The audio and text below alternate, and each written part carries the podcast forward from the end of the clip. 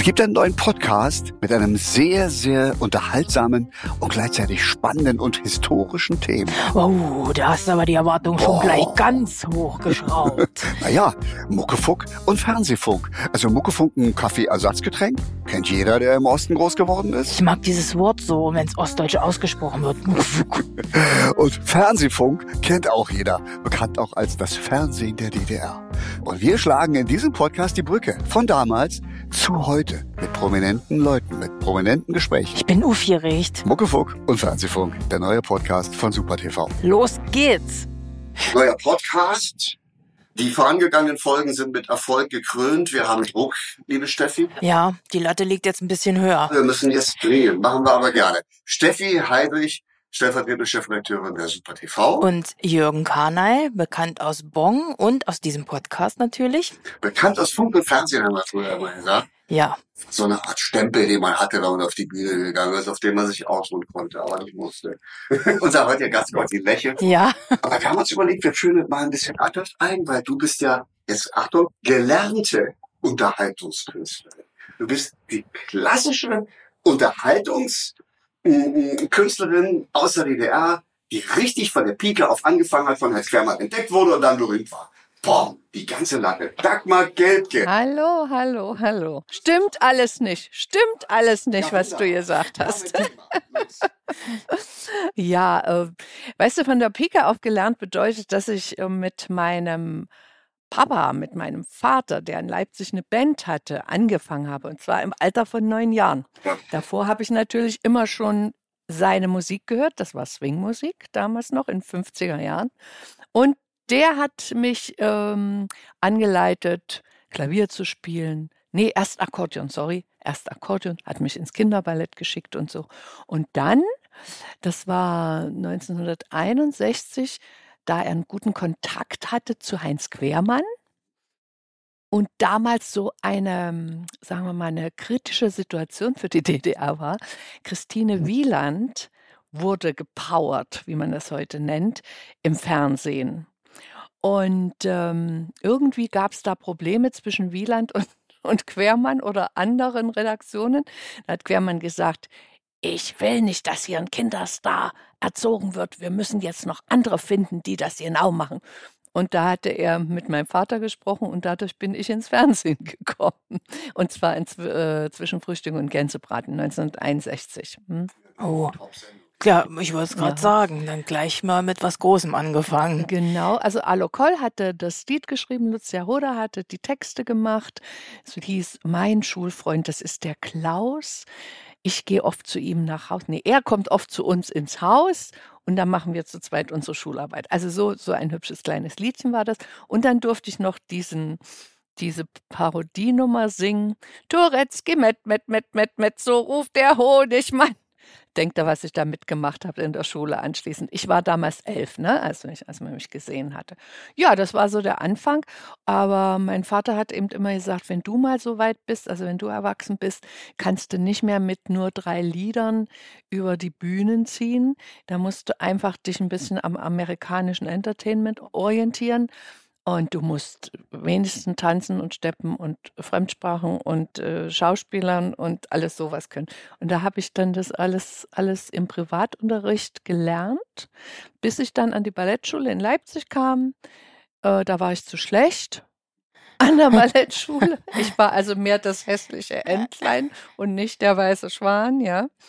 Und da hat mein Vater dann wieder gesagt, jetzt lernst du erstmal einen richtigen Beruf. Dann habe ich Fremdsprachensekretärin gelernt und nebenbei habe ich Abendstudium an der Hochschule für Musik in Leipzig gemacht. So. Und dann kam ich nach, habe meinen hab mein Berufsausweis, eine Prüfung machen können, schon mit 19. Und da haben sie alle gesagt, ja, ein begabtes Kind, aber du musst noch eine Ausbildung machen. Und dann bin ich ans Studio für Unterhaltungskunst in Berlin gekommen. Wahnsinn. So war das. Wahnsinniger Weg. Und der Druck äh, schon von zu Hause war ja auch nicht klein dann. Ja, das, das äh, korrespondierte aber mit meiner Meinung damals. Also ich war eine Vatertochter. Ich habe verstanden, was mein Vater sagte. Der hat mich erzogen, dass Kunst von Können kommt. Ja, und Hätte Heinz Quermann nicht hören dürfen, den Satz von deinem Vater. Das muss wie im amerikanischen Entertainment. Das du musst das und das und das auch können. Dann wäre der Quermann irgendwie Wende hoch. Ja, ja, und vor allem ist das dann noch lange Zeit in der DDR so gewesen. Also dieses äh, Schubladendenken, die ist jetzt Schlagersängerin, hieß, du bist Schlagersängerin. Ne? Und ähm, dann hatte ich ja das komische Talent, hat sehr schnell jemand entdeckt, und zwar Dieter Lietz. Ich weiß nicht, ob euch das was sagt. Es ist ein Autor, der hat sehr viel für die Distel geschrieben, aber ganz große, große Schlager auch in der DDR. Wie ein Stern in einer Sommernacht zum Beispiel von Frank Schöbel, ist Oh. von Dieter Lietz. Ne? Ne? Und der, der hat dann gesagt, hat mich irgendwo beim Berliner Schlagerwettbewerb gesehen, hatte ich den ersten Preis gemacht. Übrigens mit der Klaus Lenz Big Band und es war ein Titel von Thomas Naczynski. Also eine, eine, eine Klangvolle richtig- Namen. richtige, richtige irre Nummer. Und ähm, der, und der hat das gesehen, hat gesagt, ja, ist ja alles sehr schön und das ist, ja, super und swingig und Jazz und so. Aber Sie haben komisches Talent. Passen Sie mal auf, ich schreibe Ihnen einen Welthit. Das war so 72, 1972, war es 22. Da freut man sich natürlich, ne? Als junger Hüpfer sagt man, Welthit, na klar, hm, ja. Und da hat er mir geschrieben, es ist so lustig, wer ist es immer so. Tanz, Theo, tanz, Theo, tanz, Theo, tanz. Schmeiß die Glieder auf und nieder, voller Charme und Eleganz. Schwing, Theo, schwing mal dein Bein bis zum Hut. Nein, ich meine nur das eine, alle beide geht nicht gut. Ja, das sollte nur der Welthit sein. D dass du das noch kannst nach so vielen Jahren. Ja, ja, das sind. Ehrlich, hast du das seit Jahren immer wieder gesungen, oder? Ich hab's live nie gemacht. Nee? Nie. Ich glaube, ich habe es in ein oder zwei Fernsehsendungen machen dürfen, aber das war's dann auch schon. Ja, unser Thema ist ein großes Thema über all dem, den spannenden Gesprächen, äh, wie auch mit dir heute, ist ja die Unterhaltung in der DDR. Und du hast den Namen jetzt Quermann reingeworfen. Mhm. Lass uns doch Steffi dem nochmal aufgreifen. Ja, genau, weil ich mich auch immer frage, er gilt ja als äh, Talentevater von so vielen Mhm, Stars und ich frage mich auch immer, äh, wie ist das gekommen? Durch Herzklopfen kostenlos, oder? Ja, das war dann eben halt so eine Sendung, die einfach äh, geguckt wurde. Wir hatten ja nur äh, zwei Sender, nein, ein Sender damals. Ne? Damals gab es und das wurde geguckt und das fanden die Leute schön und, und da hat er sich einen Namen gemacht. Ja, ich, ich weiß nicht, wie das, ob das nun daran lag, dass er Talentevater war. Ähm, ich kann jetzt gar nicht sagen, wen er alles entdeckt haben soll. Dagmar Frederik. Sicher die Dagi Frederik? Ja, Okay. Eine Menge äh, Künstler, die nach wie vor sagen, Heinz Quermann hat sie entdeckt und so. Okay. Entdeckt im Sinne von, er hat immer Talente gesucht, Ja. neue Gesichter, neue Stimmen und hat sie dann in die Sendung geholt. Ja. Und dann bist du der entdeckt. also Ja, Heinz okay. Quermann sucht den Superstar. Ja, genau. So kann man das in der Art sehen, ja. Ja, und bei mir war das aber so, da war er dann ähm, nicht mein Entdecker, das muss ich wirklich so sagen. Also ich war in dieser Sendung, da war ich aber ein, einfach ein bisschen Mittel zum Zweck. Wie gesagt, DDR erzieht keine Kinderstars. Wenn, dann sind das kollektive Leistungen, Mhm. ne, die da zu erbringen sind. Also nicht nur eine, sondern mehrere Kinder, die Im haben geht's, sollten. aber alleine nicht. Genau, ja, ja. Okay. So. Und ähm, als ich dann 14 war, äh, hat er mich zu äh, Herzklopfen kostenlos eingeladen und da war ich wirklich, ich war so ein so ein hässlicher Teenager. Ich war so furchtbar. Das man kann ich mir fast nicht vorstellen. Doch, doch, ihr könnt es euch nicht vorstellen. Na, nicht hässlich. Ich war einfach äh, kein, kein Mädchen. Ich war groß, 1,74. Ich war dürre wie eine Speiche, Ballett, wirklich dürre, habt äh, dieses, die lange Nase, das lange Kinn. Also ich war schon ein bisschen Barbara Streisand, aber das hat man damals noch nicht gesehen. Ja. so. Und da hat er gesagt, na ja, die ist weder Fisch noch Fleisch, die ist also, die Stimme ist einfach schon zu, zu, zu reif, zu fertig, zu gut, also nicht so naiv, wie eine 14-Jährige sein sollte. Und naja, so, da bin ich nicht in Herzklopfen kostenlos gekommen. Ja, und da muss ich dann sagen, fürs Fernsehen hat mich dann eigentlich Evelyn Matt entdeckt. Wenn wir, wenn wir Da sind wir wieder Später, bei- ne? Als ich dann Bei Evelyn. Den Hörern auch sagen mal, weil so Namen fallen, wo viele vielleicht sagen, oh, kenn ich gar nicht. Äh, jeder kennt die Kesselbuntes. Und Evelyn Matt war die Chefredakteurin der Redaktion Kesselbuntes. Ja. Und äh, wenn Evelyn Matt jemanden gerufen hat, dann hast du schon Lampenfieber, weil du wusstest, jetzt kommt was Großes. Ja. Also mir ging es jedenfalls. Zu mir selbst gesagt, für meine Fernsehkarriere bezogen, jetzt hast du es geschafft.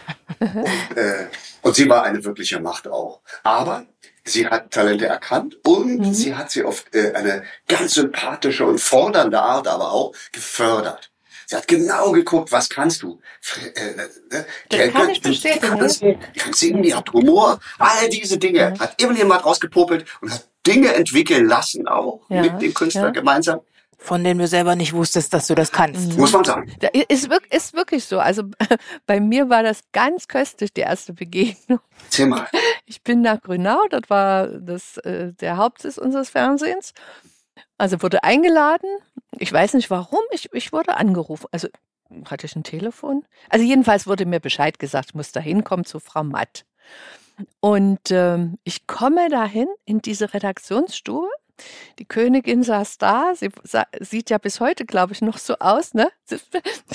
ja, sie saß, sie saß da, guckt mich an und sagt, mein Gott, wie soll ich diese Augenringe ausleuchten? das war Evelyn Matt.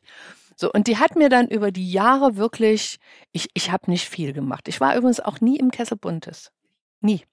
Auch nicht mit Henne. Das hätte ich jetzt auch nicht gewusst. Weil Hätte ich drauf da gab es dann eben, das ist so, jetzt wenn ich drüber spreche, wird mir auch vieles klar. Die haben sich ja nicht geliebt, Quermann und Matt. Matt. mm. Das war ja ein Konkurrenzunternehmen, wenn man es jetzt mit heutigen Worten mal so sagt. Die haben sich nicht geliebt.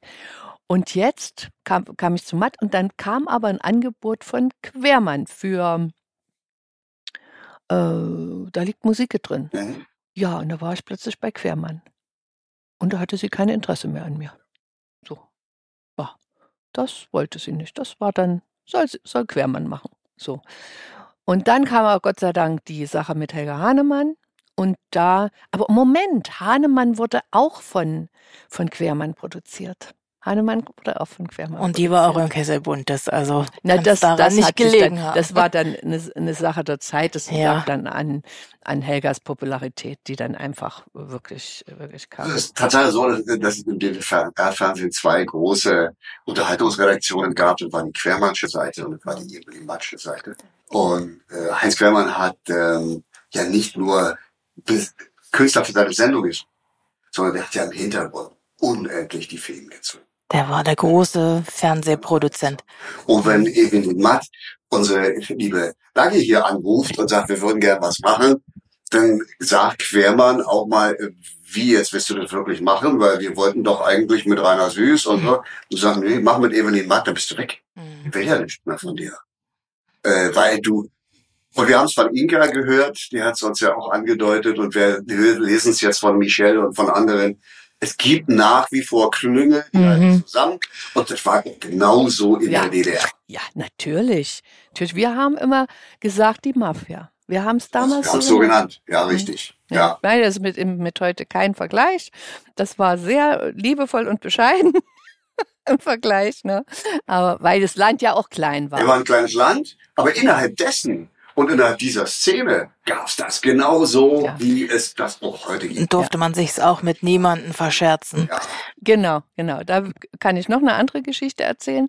Was mir dann passiert ist, ich kriegte 1978 die Goldmedaille äh, für, im Interpretenwettbewerb. Und ähm, das hätte ja eigentlich bedeuten müssen, dass ich jetzt Fernsehsendungen kriege, dass ich eingesetzt werde, weil dafür war ja dieses Komitee für Unterhaltungskunst und das, die, das war ja eigentlich so gedacht, dass Leute, die äh, durchs Komitee gefördert wurden, dann auch in die Öffentlichkeit kommen, ne? also auch Publicity kriegen.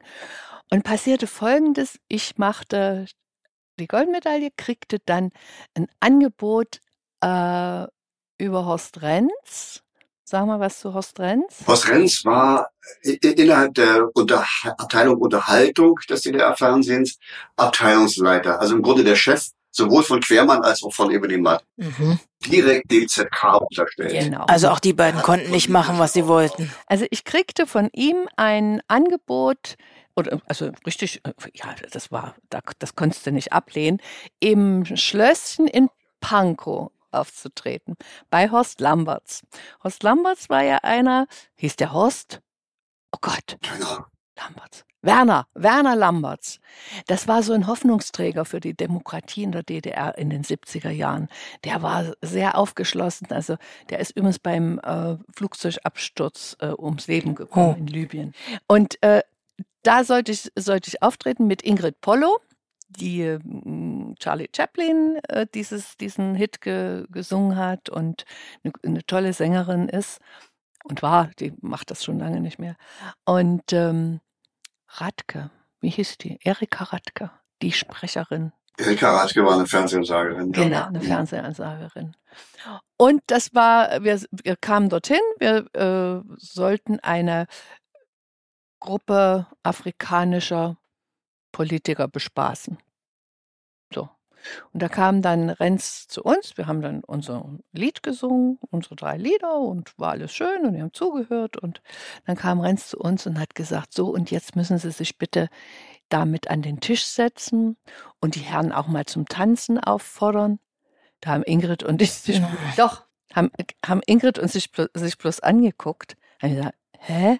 Und ich bin immer die, die dann auch sagt, was sie denkt, ne? Staatlich verordneter Ich habe gesagt, hallo, ich bin doch hier kein Animiermädchen.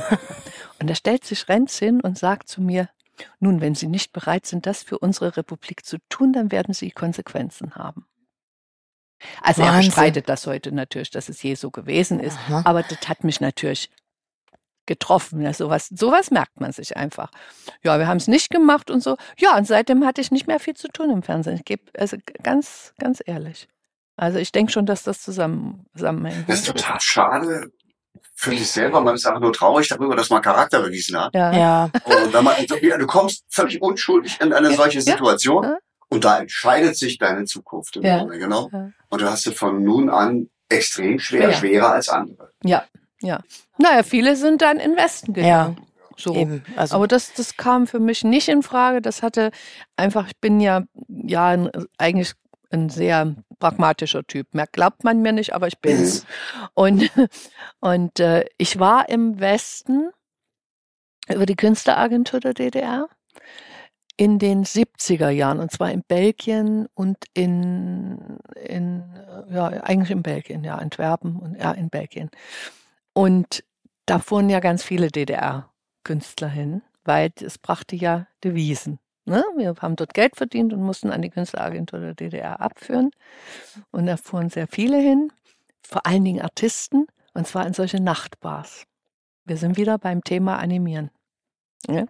So, wir fuhren dorthin und ähm, sollten animieren. Aber wie gesagt, ich hatte dann gesehen, wie das Geschäft im Westen läuft. Und da habe ich gesagt, äh, äh, also hier hast du keine Chance. Michael Hansen, Gott hab ihn selig, ja. Michael Hansen hat mal zu mir gesagt, na, wer es im Osten nicht schafft, der schafft es auch im Westen nicht. Ja. So, das hatte mal so in einem vertraulichen Gespräch, ich habe gesagt, Mensch, alles scheiße. Und äh, was machen wir denn nun, als die, als die Wende dann kam und so, er, naja, es ist schwierig, wer es im Osten nicht geschafft hat, wird es im Westen nicht schaffen. Hat ein bisschen recht gehabt, so ein bisschen recht hat er gehabt. Ja, und deshalb, wie gesagt, ich kam für mich nicht in Frage, dass ich äh, in, in den Westen ging. Du sagst es aber gerade, ihr musstet an die Künstleragentur abführen. Wie viel war denn das? 20 Prozent. Also 20 von, bei mir waren es Prozent haben immer die 20 gekriegt. Prozent, Oh. die ich abführen musste. Also von dem Westgeld. Ja, ja, ja. Aber den Rest konnte man äh, auf dieses berühmte Genex-Konto einzahlen. Und da hat man natürlich auch ein bisschen getrickst, ne, dass man doch Bargeld hatte.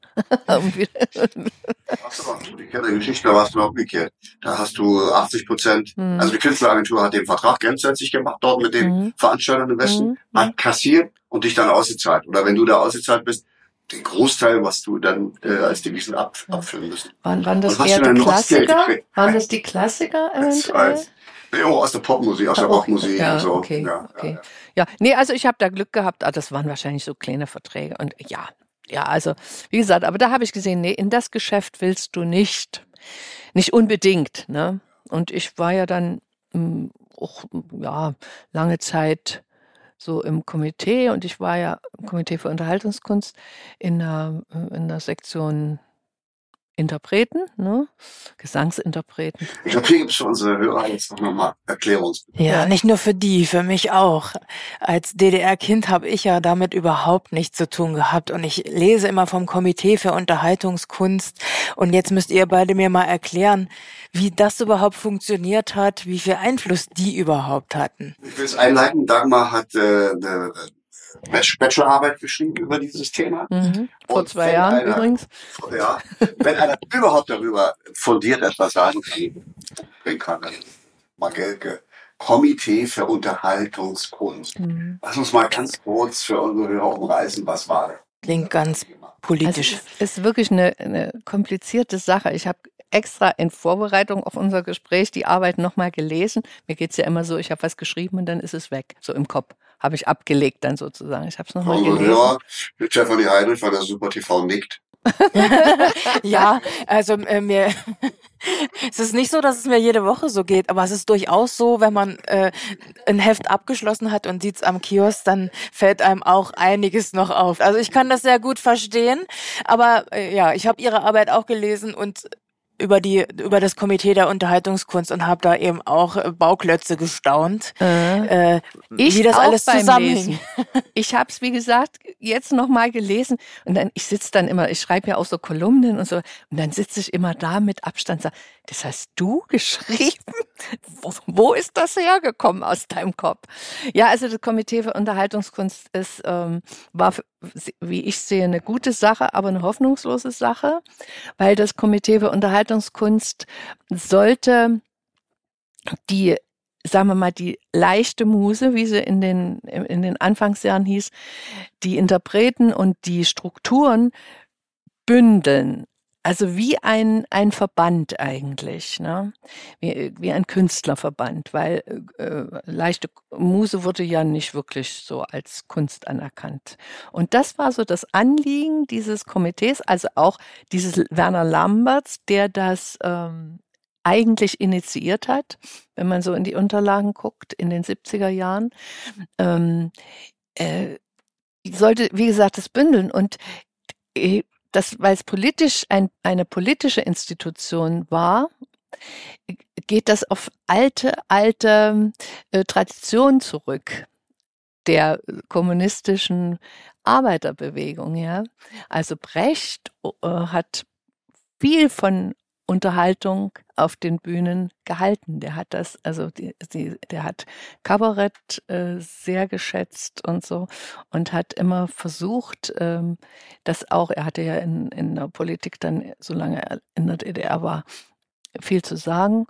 Ähm, er hat also immer unterstützt, wenn es um Tendenzen ging, leichte Unterhaltung, leicht ist eigentlich, aber so hieß das eben damals noch, äh, zu fördern. Ne? So und auf dieser Tradition baute dann in den 70er Jahren der Lamberts auf und ähm, und ja und dann entstand dieses Komitee für Unterhaltungskunst, das fördern sollte, das und die Förderung, wie man heute weiß, bestand also eigentlich nur darin, nur, es ist eine wichtige Sache, darin, äh, Leute bei Projekten zu unterstützen, also Geld zu geben. Es bestand eben leider nicht darin, äh, Kollegen zu ähm, in die öffentlich in die öffentlichen in in die Medien zu bringen. Also dass die Medien wollten mit dem Komitee nicht viel zu tun haben. Das war so eine so eine Sache. Und ähm, ja, was soll ich noch sagen? Das das äh, war ein Versuch, die Leute zu fördern, was Ausbildung und Können betrifft, war äh, eine Art und Weise, sie doch in die Öffentlichkeit zu bringen, also in äh, Veranstaltungen zu konzipieren. Leistungsshows Genau. und so und Interpretenwettbewerbe. Ja, Also Veranstaltungen, die mit einer politischen Idee dahinter sicherlich auch, aber Ja. auch den Künstler Gelegenheit zu geben, sich, Sich- zu präsentieren. mhm. Und dann, wie du, auch eine Goldmedaille oder andere Auszeichnung. So. Und in der Hoffnung, dass eben dadurch eine gewisse Popularität, eine Außenwirkung Ja. stattfand, die also auch meinetwegen ins, ins Ausland, in, in, international. Aber das war nicht für, für die schon etablierten, sondern da konnte man auch als Nachwuchs da gefördert werden. Beides. Also deshalb waren wir ja am Ende ich weiß nicht, 4000? 4000 im Komitee und gelistet, weil wir ja Berufsausweise machen müssten. Wir mussten ja Prüfungen ablegen. Also jeder Künstler, der auf der Bühne stehen wollte, in der Leichtmus musste ein, eine Prüfung ablegen, bekam einen Berufsausweis oder eine Zulassung. Was ihr die genannt habt. Gage, die Gage festlegt, wo man die äh, Gage festlegen konnte. Und äh, das waren so am Ende 9000 äh, Unterhaltungskünstler in der DDR. Das ist nicht viel. Komitee, wenn ich das kurz noch Ja, ergänzen ja, muss war ja im Grunde genommen das Dach, unter dem es auch Sektionen gab. Hm. Ähm, Rockmusik, Sänger, Artisten und so weiter und so fort. Also sie waren nicht alle in einem Topf, sondern sie hatten alle ihre eigenen Sektionen, Genau. das genannt, in denen solche Dinge beschlossen und Ja, äh, ja. durchgeführt wurden. Ja, ja, Ich glaube, soweit. Und einer der, der Vorsitzenden in einer Sektion war zum Beispiel Frank Schöbe. genau. Dagmar Frederik, die war sogar Präsidentin. Wir hatten also gab dann auch Präsidenten mit Gisela Steineckert und äh, Also letztendlich ist schon ziemlich undurchsichtige Organisation. Also es war, hatte eine, heute ist das wie ein, also heute hat, ist das wie ein Verband. Verband, ja. Wie, die Strukturen wie ein Also Verband. quasi so wie eine Gewerkschaft für die Unterhaltungskünstler Auch, ja. sozusagen. Deshalb war ja Quermann auch ein bisschen dagegen, der war nicht drin. Quermann war nicht im Der hat immer sein eigenes Ding gemacht. Der Ja. hieß nicht so, nur so.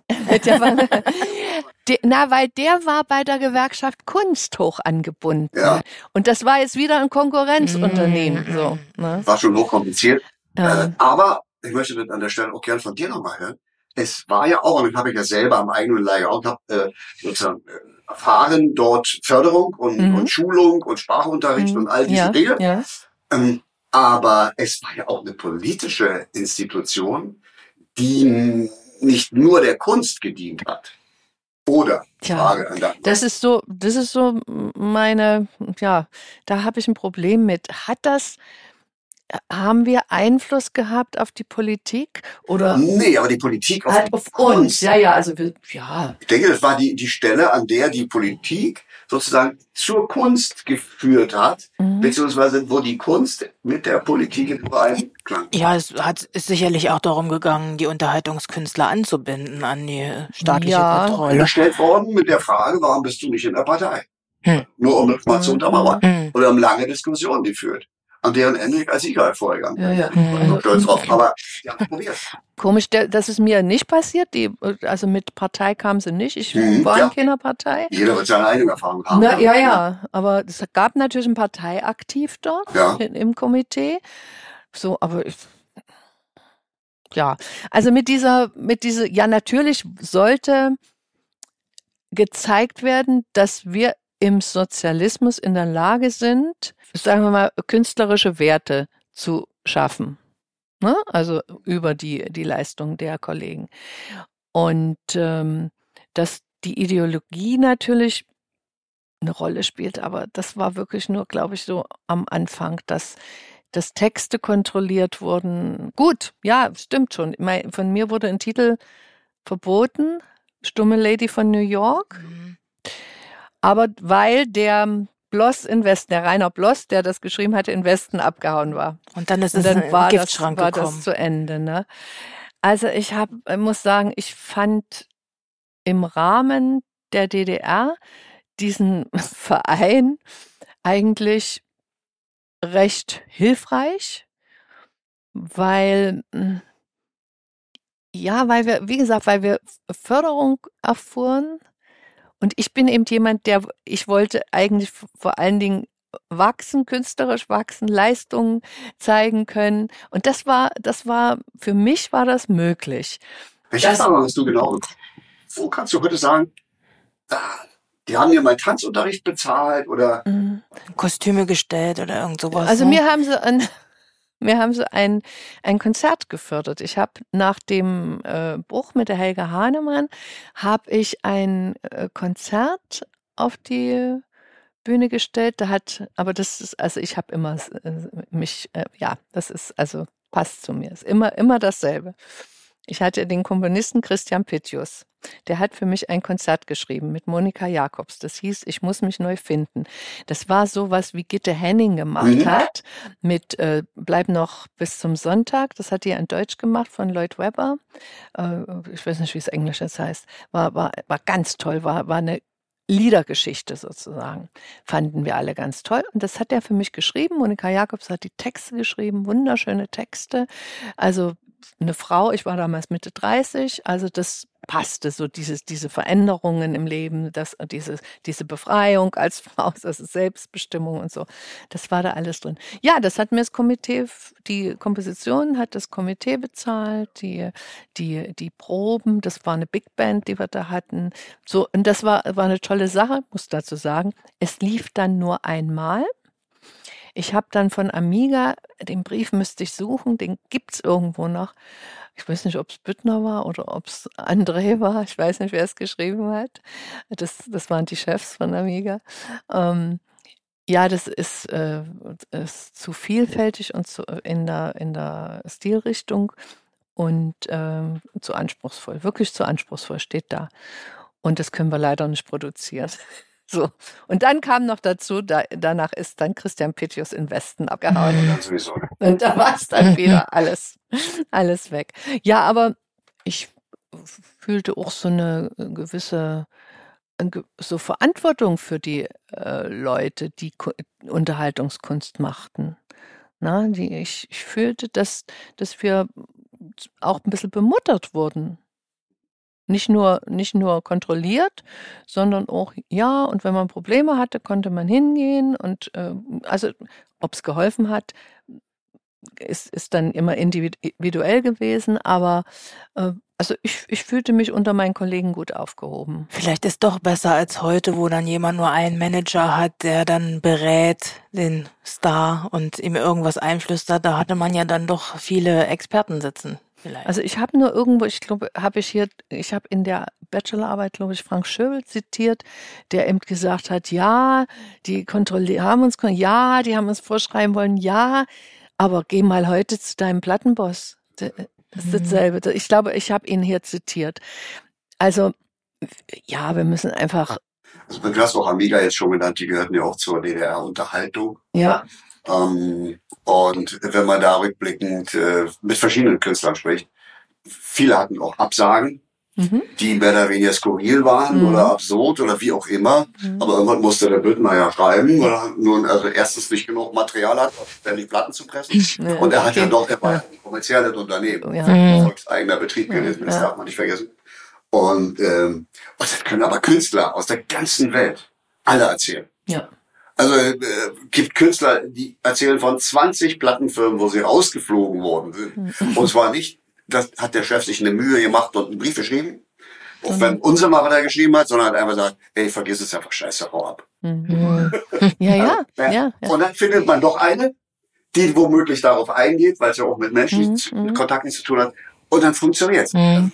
Das ist vielleicht auch. der Vorteil. Aber hier hat die Konkurrenz viel Genau, ja. genau. Wir dürfen uns auch an der Stelle nichts vormachen. Mhm. wir haben jetzt in unserem Podcast äh, das Glück auch, dass wir eine Menge Menschen, die erfolgreich waren, die hochinteressante Leben gelebt haben, mhm. künstlerische mhm. Leben, mhm. so wie du, mhm. die darüber noch berichten können und wir reflektieren so ein bisschen das, was früher los war. Mhm. Aber es gibt unzählige von Sängern, Musikern und Artisten und wie ja. sie alle heißen, die in Anführungsstrichen namenlos sind. Wenn du ein Plakat druckst, das kann auch so bunt sein. Wenn deren Name draufsteht, dann weiß keiner, was mit anzufangen. Mhm. Deswegen in dieser Branche, weil es ganz viele wunderbare Talente gibt. Mhm. Und wer schafft den durch? Und wir hatten aber in der, in der DDR war eben diese freie Szene. Wir waren ja, wir waren ja eigentlich schon äh, Gewerbetreibende, gar, gar nicht äh, also wir waren schon kapitalistisch orientiert. Ähm, jetzt in, beim, beim Abrechnen. Ähm, der, das, also Angebot hat die Nachfrage geregelt und äh, ich kenne eigentlich kaum Leute, die sagen, wir hatten nichts zu tun und wir haben nicht gut verdient mit unserem Job in der DDR. Was heute ein bisschen anders ist. Ne? Also heute musst du schon sehen, wo du deine Mucken äh, Gigs, wie es heute heißt, oder deine Galas herkriegst? Das liegt wahrscheinlich daran, dass jeder VEB, jede FDJ-Sektion da einen eigenen Kulturtopf hatte, ne? wo man Genau, dann äh, genau. auch eingeladen wurde für bunte Programme und, Ja, und so weiter. Und mussten, du sprachst gerade die äh, kleineren Künstler an, die mussten aber auch alle einen Berufsausweis haben. Ja. Ne? Ja. Also die, die mussten alle dahin Ja. und zum Komitee Ja. und praktisch Nein, nicht beweisen, zum dass sie Komitee. Das waren dann wieder die Bezirkskommission. Mhm. Die, die Bezirke, die haben dann äh, also Prüf so, so, solche Abnahmeprüfungen gemacht. Wie sah die denn aus? Ja, da saßen sechs oder sieben äh, Fachleute, also für Gesang. Ich kann mich noch erinnern, ich bin abgenommen worden von Fred Froberg in Leipzig. Hm. Ja, so, ja, also der war da und Helga Brauer, so, das war in meiner Zeit. Die haben mir den Berufsausweis zugestanden. Und äh, ja, also das waren dann einfach bekanntere Künstler, die sich engagiert haben auch in der Fachjury im Bezirk, in ihrem Bezirk und ja, das fand dann, glaube ich, zweimal im Jahr statt und da kannst du dich. Bestimmte Kulturhäuser oder Orte, Mhm. wo die dann Veranstaltungen gemacht haben, Mhm. wo verschiedene Künstler aufgetreten sind. Ja, Moderiert von einem Conferencier. der auch seine Einstufung haben Und der ist dann auch gleich geprüft. Ja, ja. Also Hast du jemanden Ja, ich, hab, ich habe meine Einstufung, also meine Abnahme gemacht im Kulturhaus der Müllabfuhr Ja. in Berlin, äh, äh, Hohenschönhausen oder irgendwo da. Und, ähm, zwar in der Mittagspause, wo die Müllkutscher alle einfahren, dann da essen gehen. Die waren das Publikum. Eine Bühne in diesem Saal, wo die gegessen haben. Mit einer Band, Ja. Helma Fedorowski Band Ja, äh, fünf Sänger, zwei Artisten und Jürgen war der Moderator. Und äh, so, und dann haben wir die, während die gegessen haben, die haben sich da überhaupt nicht für interessiert. nee. Für die war alles Müll. Ich bin dann dahinter von der Bühne, die dann interviewt, während die aßen. Sehr gut. Sehr gut. Oder mir den, den Hals gerettet. Ja. Weil alles andere, wenn du da vorne stehst und machst Gags oder irgendwas und keiner reagiert, Ja. du wirst dann auf offener Bühne depressiv. Ja, ja. Und das hat mir den Dings gerettet. Und ich werde es nie vergessen, eine einzige kleine Bemerkung, wo dann einer der Conferenciers, die da mit saßen, Ja. Lothar Wolf, Ja. sagte, das war ja ein Geistesblitz. Und zwar waren drei Schlagersänger und alle haben das Lied gesungen, wenn du denkst, du denkst, dann denkst du nur, du denkst von Juliane Werding, weil das Oh. gerade aktuell war. Aha. Also ein West, ein Oho, Westtitel. oho. Ja, und als das zum dritten Mal gesungen wurde, habe ich zu den Leuten gesagt, äh, spezielle Mann, die kommen so, also wenn du denkst, du denkst, du denkst du, dann denkst du, dass du denkst, dann denkst, dann denkst du, nur. weil jetzt kommt's noch. Eine unmögliche Situation. Ja. Auf der anderen Seite kann man natürlich sagen, wenn du da durchkommst, in dieser Situation, Dann Bist du auch in der Stadthalle Karl-Marx-Stadt durch. aber um da hinzukommen, dass man dich überhaupt prüft, dass du da überhaupt dabei bist, äh, da bist du auch nicht einfach hingegangen und gesagt, hier, ich bin der und der und ich kann das gut. Naja, Moment, Moment, Moment. Da ging schon je nach Bezirkskommission Genau, genau. äh, strenger oder lockerer zu. Ja, ja, ja. Ich war später selber in so einer Kommission Ja, übrigens ja. äh, und, und habe mir dann da Sprecher angehört. Daumen hoch, Daumen runter. Ja, ja. Ja, also das war natürlich diese, dieses Honorarsystem. Äh, du kriegtest doch aber relativ. Naja, nee, stimmt nicht. Ich habe einen Nee, nee, Kollegen, nee, stimmt nicht. Ich habe einen Kollegen gehabt in, Fr- in Chemnitz, also in Karl-Marx-Stadt, der hat fünfmal musste der vorsingen, ehe der nun seinen Schlagersängerausweis kriegte. Kramer Carsten Weidling, der Sohn von UF, Ja. das hat ihm überhaupt nichts genutzt. Der war humorvoller Zauberer. Mhm. Und er hat versucht, eine Einstufung zu kriegen. Den haben sie aber so von zurechtgewiesen. Doch, Ja. er muss doch ein paar Mal. Dann saßen natürlich bestimmt auch Selbstdarsteller da, die einfach ähm, gütig oder nicht gütig sein wollten ne? und Also in der Macht Kommission, haben wollten in der Kommission. Na, das war schon. Und, und jemanden leiden konnten oder nicht leiden konnten. Oder vielleicht auch Konkurrenz dann. verhindern, ja. Wir sind ja, wir müssen ja sagen, wir sind nun mal Gaukler, ja. Wir sind nun mal ein, ein anderes Völkchen. Das ist nun mal so. Und die eben zu kontrollieren, das war einfach schwierig in der DDR, aber man hat's versucht. Ne? Und wie gesagt, ich habe mich ganz wohl gefühlt dabei. Und ähm, ich werde ja jetzt immer gefragt, ja, also ich war jetzt ich reise sehr viel und ich war im, im Frühjahr in Indien und hatte eine liebe, liebe, liebe, liebe westdeutsche Reisegruppe, in die wir reingekommen sind. Also alles, welche aus dem Saarland, aus dem, so, nette Leute, ganz prima, aber die dann eben kommen und sagen, oh, das muss ja für euch toll gewesen sein, als die Mauer fiel. Das ist doch, ich sage, ja, das war toll, als die Mauer fiel. So ganz sachlich. Und dann fragen sie, und? Und was hat sich so geändert? Ich sage, ja, ich bin jetzt in Indien mit euch. Ich bin jetzt in Indien mit euch, mit einer Billigreise, weil ich gucke aufs, muss sehen, dass ich aufs Geld gucke mit meiner Rente. Ja, bin ich, ich bin jetzt in Indien. Ja, äh, ja, ich sage ja. Ansonsten hat sich für mich nichts geändert. Die wollten hören, dass, Dass du befreit worden ist. bist, ja. Ja, na, na, es ist eben, ich sage immer, für mich hat sich eigentlich nichts geändert. Ich war in der DDR, musste ich mich kümmern.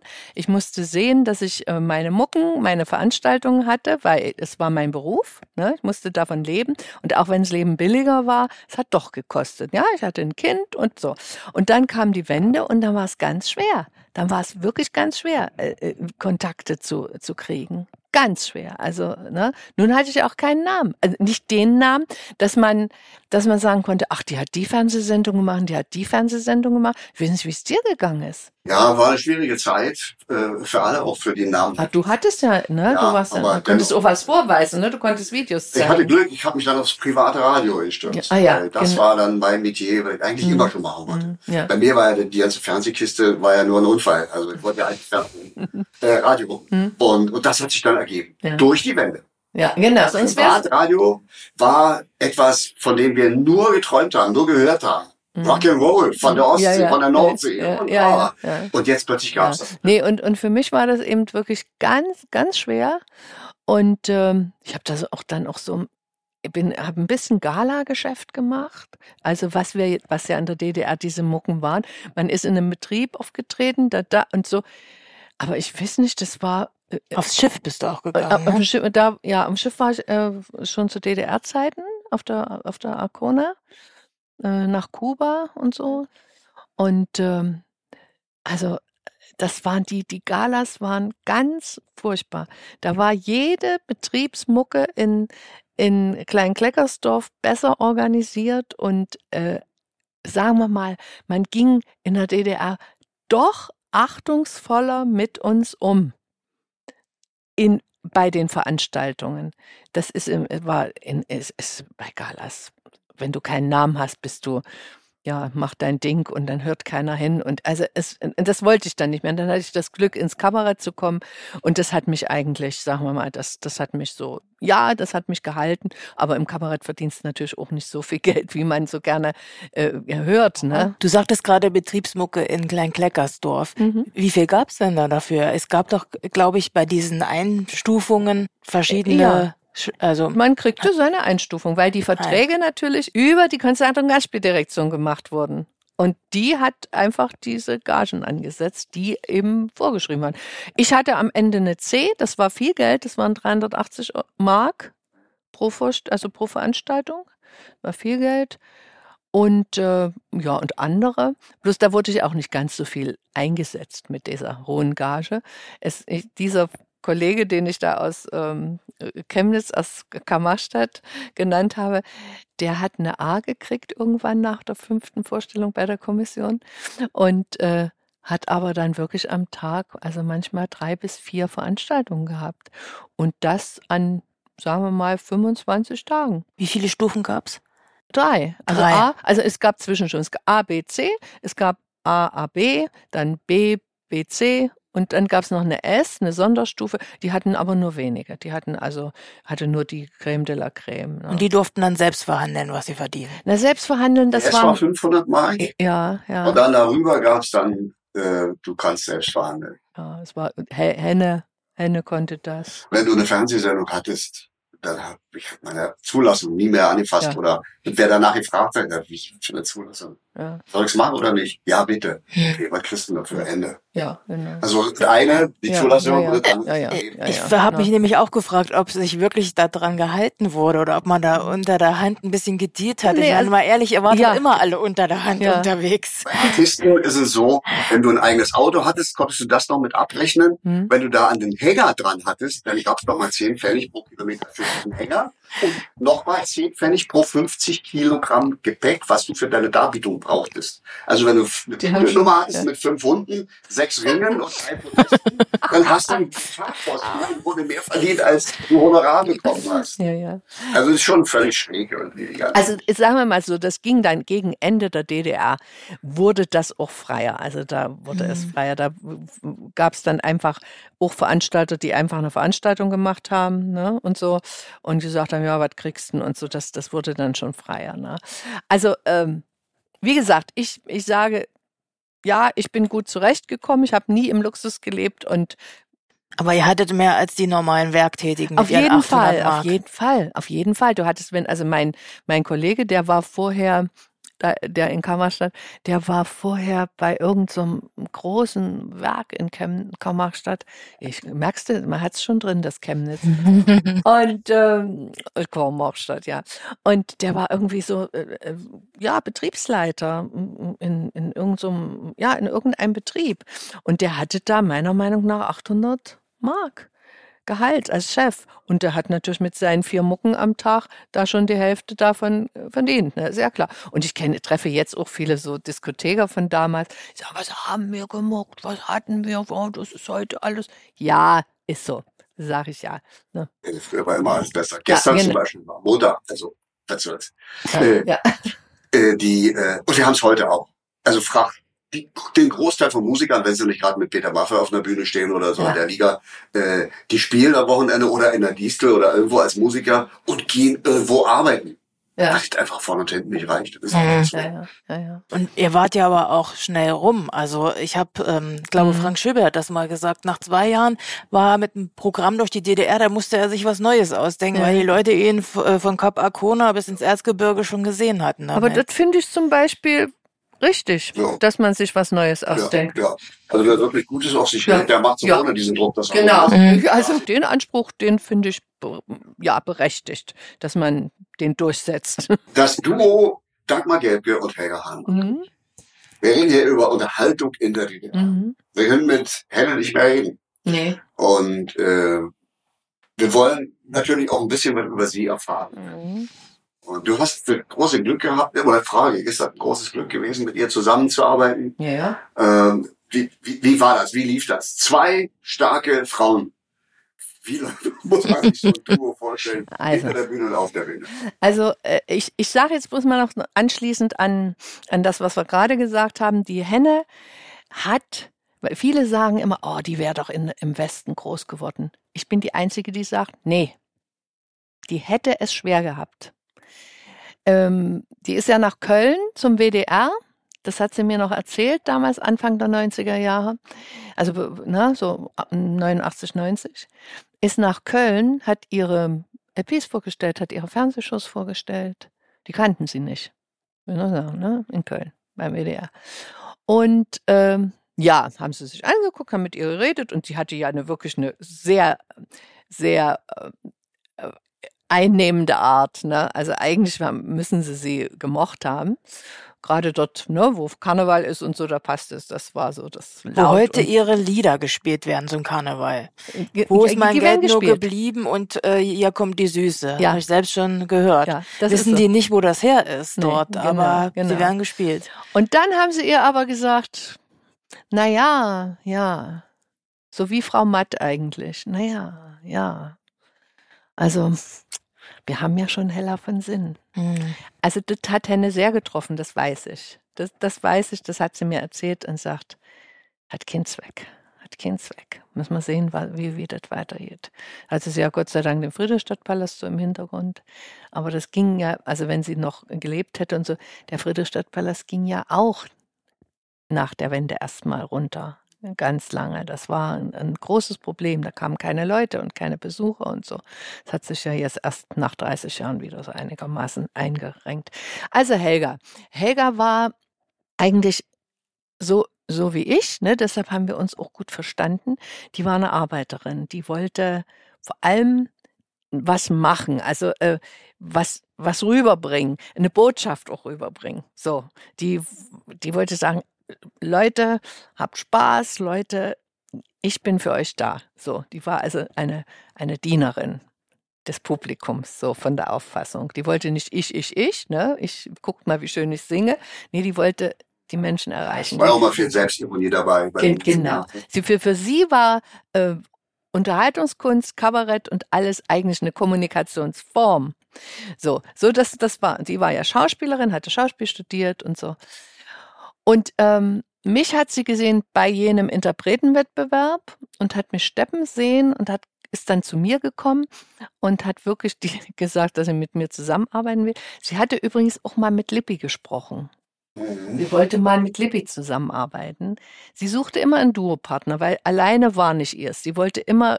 Darf ich noch in meine Geschichte hier einwerfen? Ja. Mama. Die Leute mit mir. Ja. Ah. uh, Hab's mir nicht zugetraut. Okay. Er hatte zu viel Respekt vor all dem, was sie konnte. Aber das war dann schon später. Ne? Ja, ja. Aber ich wusste ja, was, was du gemacht Ja, hast ja, an ihrer ja. Seite. Ich kann die Steppen, nix, nix, nix Ja. an die mag nicht. Dann hat sie mich beschimpft, bekniet. und dann hat sie mir gesagt, du bist ein Idiot, dann eben nicht. Ja. Und bereue es. ja, na klar. Es wäre es wie Ja, eine ja, Bank. es, ja, es ist kam tatsächlich, Genau, hat also- er mir tatsächlich jetzt schon mehrfach erzählt. Also es, es nagt wirklich an dir. Ja, na gut. So, und dann sprach sie mich an und will, will mit mir arbeiten. Ich kannte sie nicht. Ähm, ich hatte äh, so ein, ein gestörtes Verhältnis zum DDR-Fernsehen. Weiß nicht warum, ich habe mehr Westen geguckt, gebe ich ehrlich zu. So, als, ich, als ich Kind war. Ne?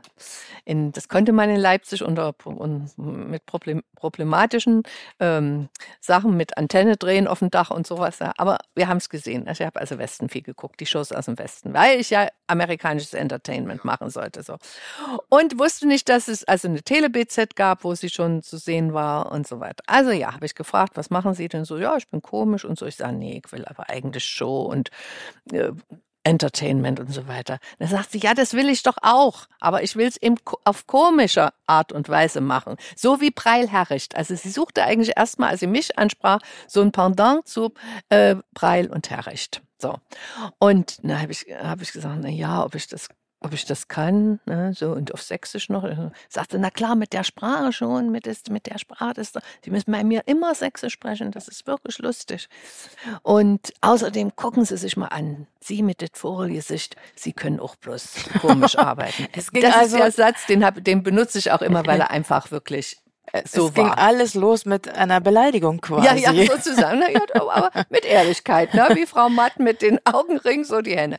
Also jedenfalls, und dann haben wir wirklich, die Angela Gensmer hat das dann alles organisiert, die die Texte geschrieben hat. Die hat uns dann Sketche geschrieben und Lieder geschrieben und 78 sind wir dann zu, ähm, da liegt Musik drin gekommen und das war wirklich ein Durchbruch. Ne? Das war eine, eine große Nummer, da haben wir live gesteppt und fürs Steppen, also sie war unheimlich fleißig, also eine richtige Handwerkerin. Das ist ja das, der Punkt, wo, also wo wir uns einig waren. Ich finde eben Kunst von Können, da gehört ein Handwerk dazu. Nicht nur, nicht nur Talent, das muss man, muss man auch a- dran arbeiten. Und ähm, ja, da sind wir nach Prag zum Steppmeister von Jerzy Korn und ähm, äh, Helena von Ratschkova gefahren, haben dort Steppen gelernt und mit ihr. Und äh, ja, und Klar, und dann sind wir eben aber nicht nur im Fernsehen gewesen. Wir waren nicht sehr oft zusammen im Fernsehen. Es gibt zwei oder drei Sendungen. Den einen äh, Sketch mit Jacqueline, mit den zwei genau, Einkäu das war im äh, das Haus, in dem wir wohnen. Das war eine Poneski-Sendung. Ja. Und äh, ja, und äh, eigentlich sind wir dann auch durch die Lande gereist. Ne? Und dann, äh, das ging sechs Jahre. Und irgendwann hat sie gesagt, dann schrieb, lernte sie Bause kennen, Arndt Bause, und der schrieb ihr Lieder. Und da kam so diese Sache, dass ihr alle eingeredet haben, was mussten das mit der Gelbke machen? Okay. Schaffst du Ja. alleine. Hm. Okay? Und da war sie empfänglich leider. Dann, ja, dann schon. Ne? Ich, also ab, ab einem gewissen Punkt war sie empfänglich. Sie wollte wirklich auf die, die, groß, die große Karriere machen. Ja, und äh, da hat sie, hat sie dann gesagt, Mensch, ja, ich trete jetzt erstmal nur alleine im Fernsehen auf, ohne dich. Ne? Und da habe ich dann gesagt, na gut, mache ich was eigenes. Also ich war, ich, ja, ich war da überhaupt nicht empfindlich. Ne? Und äh, ja, ansonsten war sie ein, ein, als Mensch auch so sehr mütterlich, eine, ein mütterlicher Typ als Mensch. Liebte Katzen. Ja, du hättest also mit ihr kein Interview machen Liebe können. Katzen, Ja. Katzen lieben mich nicht. Für unsere Hörerinnen und Hörer, als wir vorhin hier bei Dagmar Gelbke angekommen sind, haben wir als erstes festgestellt, dass ihre Katze und Jürgen nicht zusammen können. Vielmehr Jürgen eine Allergie hat. Und wir jetzt die Katze aussperren mussten, Ja. damit wir hier reden können. Unterhaltung in der DDR. Gibt ja auch eine Menge mh, Vorurteile, die im Also Nachhinein... entschuldige, wenn ich noch mal, wenn ich noch mal reingehe zur Henne, weil du vorhin sagtest, warst, war es eine, ja, eine, eine Freude oder ich weiß nicht, wie du es formuliert hast. Also heute, ich werde manchmal gefragt, wie würdest du denn, wenn du noch mal könntest, dein Leben leben? Also ich würde mal so sagen, ich würde nicht noch mal mit Helga Hahnemann arbeiten, Ah. weil es hat mich festgelegt. Ich konnte das, was ich eigentlich wollte, danach nicht mehr äh, machen. Hm. Immer hat man gesagt, ach, das ist doch die mit der Hahnemann. Ach, das ist doch die, die so komisch ist. Ach ja. Und ich bin eigentlich jemand, der gut Musical spielen hätte spielen können schon in der DDR, der also ich bin eigentlich mehr äh, und- und auch Kabarett machen könnte und äh, vor allen Dingen bin ich eigentlich auch eine ganz gute Sängerin, bloß das konnte ich nie mehr beweisen. Ich konnte es nie mehr beweisen. Ich habe ja früher Rockmusik gemacht mit Horst Krüger und so. Das konnte ich nicht mehr machen, weil es niemand hören wollte. Ich musste immer die, die Komikerin spielen. Also trotz Und- aller Vielfältigkeit gab es dann doch die berühmte Schublade, in der man dann Genau, gefangen war. genau. Also von da an sowieso. Und äh, dadurch kam ich also auch, dann kam ich, wie gesagt, auch nicht in die Medien. Ich, ich kam dann nur mit Komik in die Medien.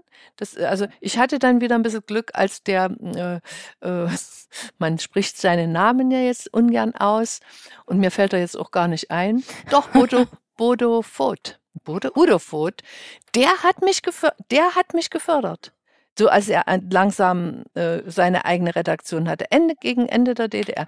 Der hat dann berichtet über, ich hatte da eine große Musical-Show gemacht in Neubrandenburg, da hat er drüber berichtet und so. Also da, da, ja, und dann kam die, die Wende und dann war es erstmal alles. Und Dann hat gesagt, er Florian Silbereisen gefördert und Genau, genau. Ne?